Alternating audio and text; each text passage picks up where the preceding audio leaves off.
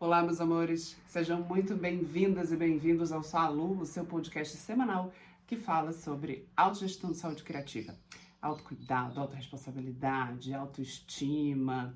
E eu sempre tento trazer um assunto aqui que provoque a gente a refletir, para a gente começar a olhar um pouco mais para o nosso corpo, para a gente se cuidar um pouco mais. E o assunto de hoje é: não entra nesse táxi ou meditar é sobre pensar. Jura, Gabi, eu sempre ouvi que meditar é parar de pensar, por isso que eu não faço, não é para mim. Exatamente isso. A gente tem uma imagem construída é, muito distanciada da gente, às vezes também construída por esse marketing que o, o, o Ocidente fez isso, que meditar é uma coisa de seres iluminados. Meditar é só para quem está lá, monges do mosteiro, meditar é para Buda, meditar é para os yogis. E a gente, quando fica preso nessa imagem, porque o marketing fez muito isso, né? Essa coisa plena, maravilhosa, no topo de uma montanha, com o pôr do sol acontecendo, você diz, nossa, não é mesmo a minha realidade. Então a gente não humaniza essa possibilidade de usar nossa, essa ferramenta a nosso favor dentro da nossa rotina. Fica muito longe da gente, né? É, e aí a gente coloca, começa a escutar uma série de coisas que meditar não é para mim. Mas meditar realmente não é sobre parar de pensar. Meditar é sobre educar a mente sobre o que pensar. Muito legal trazer esse raciocínio aqui, né? Eu vou começar a ensinar a minha mente a se concentrar no que ela de fato tem que se concentrar.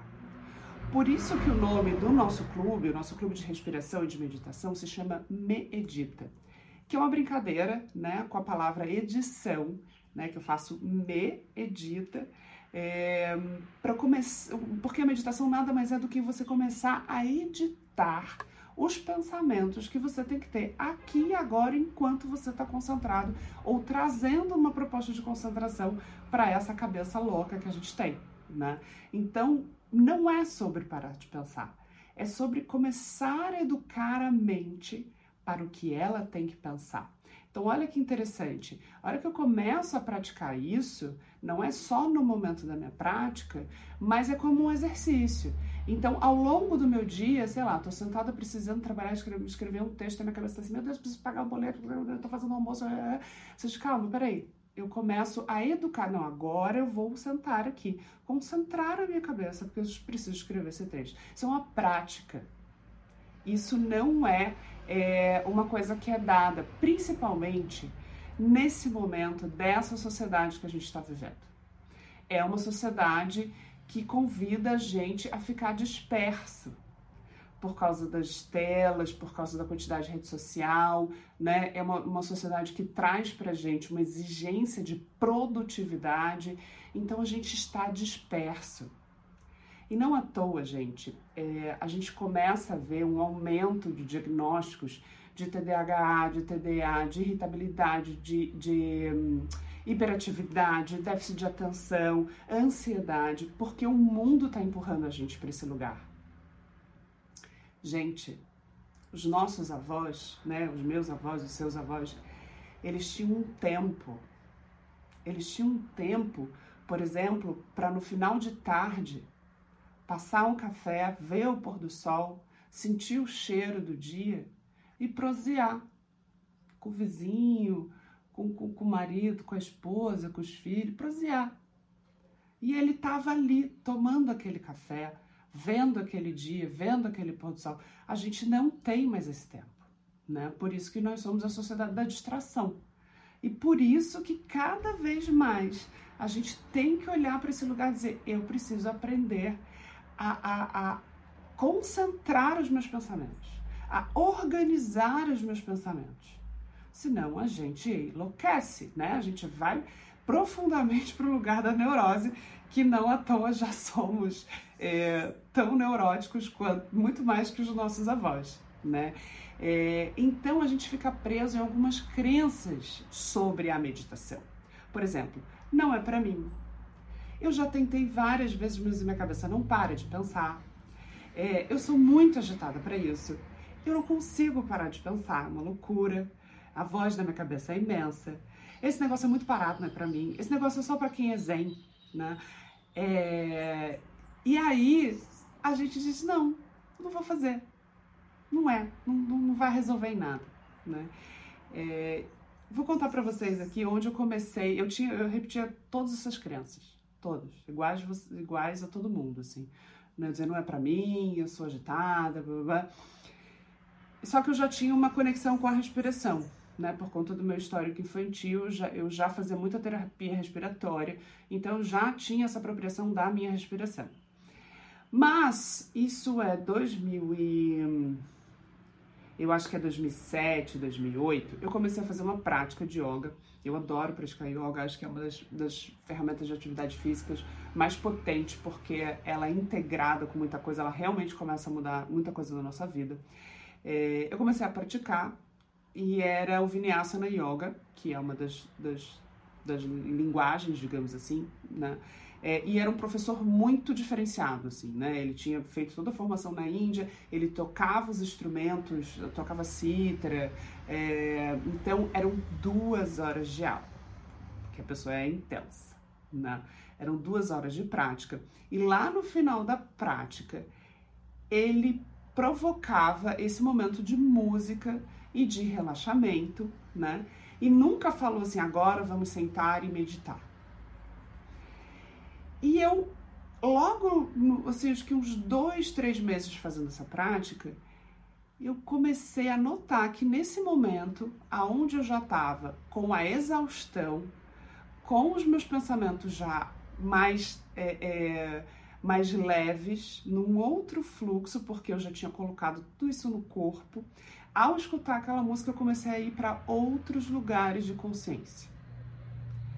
Eu disse: olha que louco, gente, eu estou meditando. É possível. Eu consigo, não é tão longe de mim. Então eu fui descobrir aí, porque a minha relação sempre foi uma relação muito forte com o meu corpo, o meu aprendizado é pelo meu corpo, né? E a hora que eu fiz o processo, eu fazia o processo de exaustão da prática. Ou seja, eu saía do cabeção e ia para o corpo, aquilo me ajudava a mudar o meu estágio de consciência lá no final daquela prática. Então, é muito legal é, a gente pensar que há uma possibilidade, porque hoje em dia tem muitas técnicas, tem muitas opções de você meditar. Tem meditação guiada, meditação isso, meditação aquilo, tem muitas possibilidades. Então, é possível você achar o seu caminho. É possível achar o caminho que o seu corpo responde melhor, né? É, e quando a gente é, começa uh, a, a, se apropriar dessa respiração consciente, que é um pouco desse convite que eu estou fazendo no Clube Medita, né? Eu acabo trazendo a respiração como uma âncora para o processo meditativo. Ela é uma âncora desses pensamentos flutuantes. Por quê? Tô lá, sentei, né? Tô aqui me propondo a meditar. Sentei. E aí começa o boleto, a carne que tá no forno. Nananana. A partir do momento que eu trago de volta para a respiração, que eu inspiro e expiro, eu já deixei esse fluxo, aquele pensamento já passou. Então eu trago de novo para o meu corpo. É como se você estivesse fazendo uma musculação para o seu cérebro. E aí você vai dizendo para ele assim, ó, eu vou começar a romper o hábito de você ficar louco flutuando nesse pensamento, nessa nuvem que não que não me interessa. Porque a gente fica preso em pensamentos do passado, do presente e problemas atuais ou emoções retidas. É isso que fica aparecendo enquanto a gente está ali durante, na, numa prática, se propondo a fazer uma prática, né? Agora, Gabi, é rápido? Não, ele tem um processo. E por isso que eu digo, a respiração é um catalisador para você cada vez mais conseguir meditar com mais facilidade, né? Porque ela começa a mudar um padrão físico. É real. Se você botar um medidor, um medidor de, né, os relógios que tem que medem frequência cardíaca, a respiração, só a respiração mais lenta muda frequência cardíaca e pressão arterial. Então, gente, não é mágica, não é mística, é fato. Vai mudar. Respirou mais lento, vai começar a mudar. Né? Toda vez que a gente está num procedimento é, muitas vezes invasivo, né? Vão aplicar uma injeção, vai tirar o sangue, o que, que as pessoas dizem? Respira. Né? É um ancoramento. A respiração tem esse papel, né? E aí, quando o que, que acontece? Assim, a gente começa a se disponibilizar a fazer essa prática. E aí você senta no primeiro dia, aí, ai, não consegui, hoje não consegui. Ah, ah hoje no, no segundo dia, ah, hoje não consegui. E a gente entende que essa quantidade de fluxo de pensamento é um fracasso e não, ela é um sucesso. Por quê? Porque é um exercício. Eu estou dando uma informação para, nova para o meu cérebro, dizendo, cara, eu vou começar a concentrar você, tá? É, tem uma, tem uma, uma, uma fala do budismo que eu gosto bastante, que é onde eu brinquei aqui no título desse podcast, que é o seguinte: meditar é como se a gente estivesse na calçada de uma grande avenida, com carros para lá e carros para cá, né? Muitos carros. E a gente precisa, a gente precisa pegar um táxi para ir para algum lugar, né? É, a gente chega na beira da avenida e você fica assim. Você pode ter, ter duas opções. Ou você entra num táxi, ou você pode escolher. Não, esse eu não quero, esse é muito pequeno, esse eu não quero porque esse não tem ar-condicionado, esse eu não quero porque eu não gostei da cara do motorista. Qual é a relação? Se eu entro num táxi é igual pensar num, entrar num fluxo de pensamento. E eu vou ficar presa lá. Meu Deus, eu não paguei o boleto, com isso aqui, é como se eu tivesse entrado no táxi. Então, o que é meditar? É ficar na calçada e não entrar nesse fluxo de pensamento. Né? Ou entrar quando eu quero, no caso de eu preciso me concentrar para fazer algo é um treinamento da mente. Por isso que não é assim, gente. Ah, vou começar a meditar hoje, né? Não, é um treinamento, é igual ir para academia. O primeiro dia é difícil, o segundo dia é bem difícil, o terceiro dia é horroroso, mas depois você começa a ver resultados e resultados químicos no seu corpo que você gera endorfina, dopamina, e aí vai, e aí você engata, né? É... E aí, uma outra dificuldade que a gente tem é essa voz imensa da cabeça, que a gente sabe que a gente tem. Só que a hora que você senta, parece que ela pega um megafone, assim, gigante, né? É...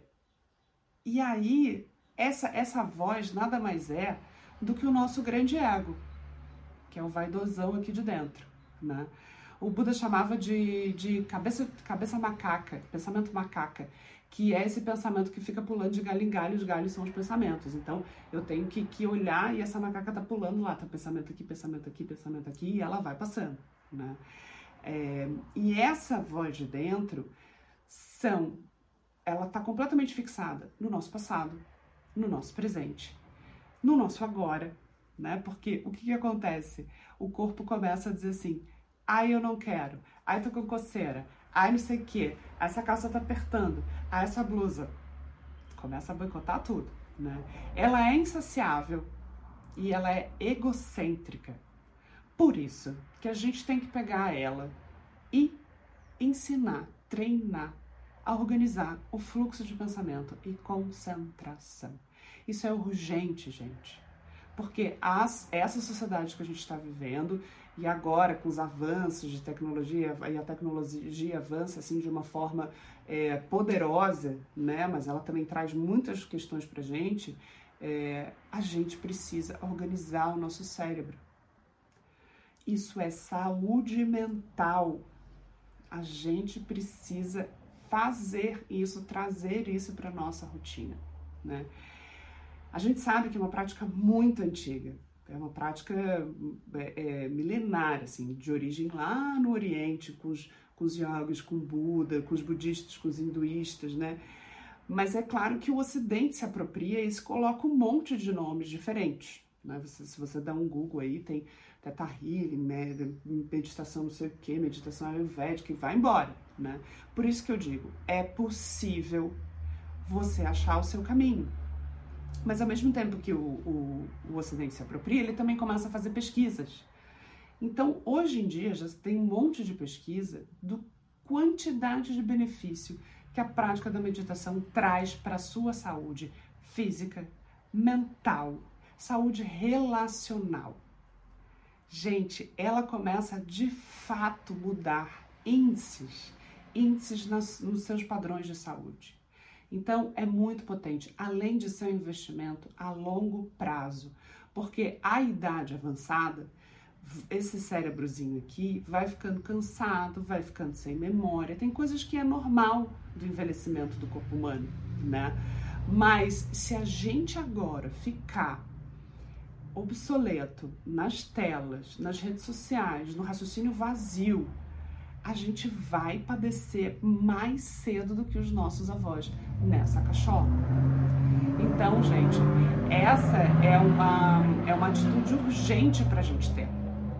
É uma, é uma ferramenta prática, rápida e fácil para você trazer para o seu dia a dia. Por isso que o Clube Medita começa pela respiração, né? Porque eu acredito que meditar é uma jornada. É, então a gente vai praticar primeiro respiração, a gente vai trazer essa memória primeiro para o corpo, porque o corpo é muito inteligente. Então, quanto mais, prati é, quanto mais você praticar a respiração consciente, mais rápido, mais catalisada você vai chegar numa possível meditação lá na frente. Porque meditação nada mais é do que uma mudança de estágio de consciência. E mudança de estágio de consciência pode ser acionada com oxigenação.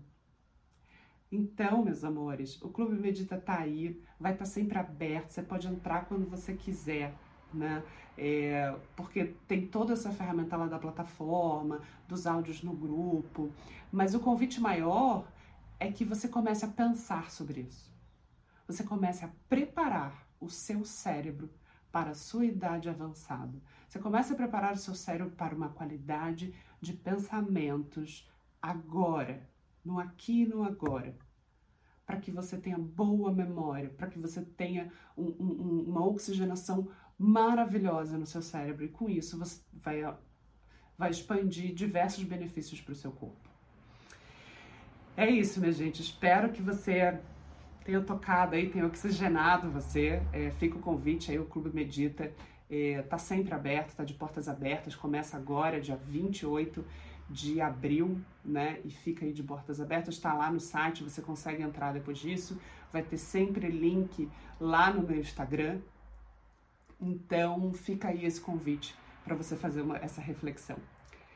Um beijo imenso.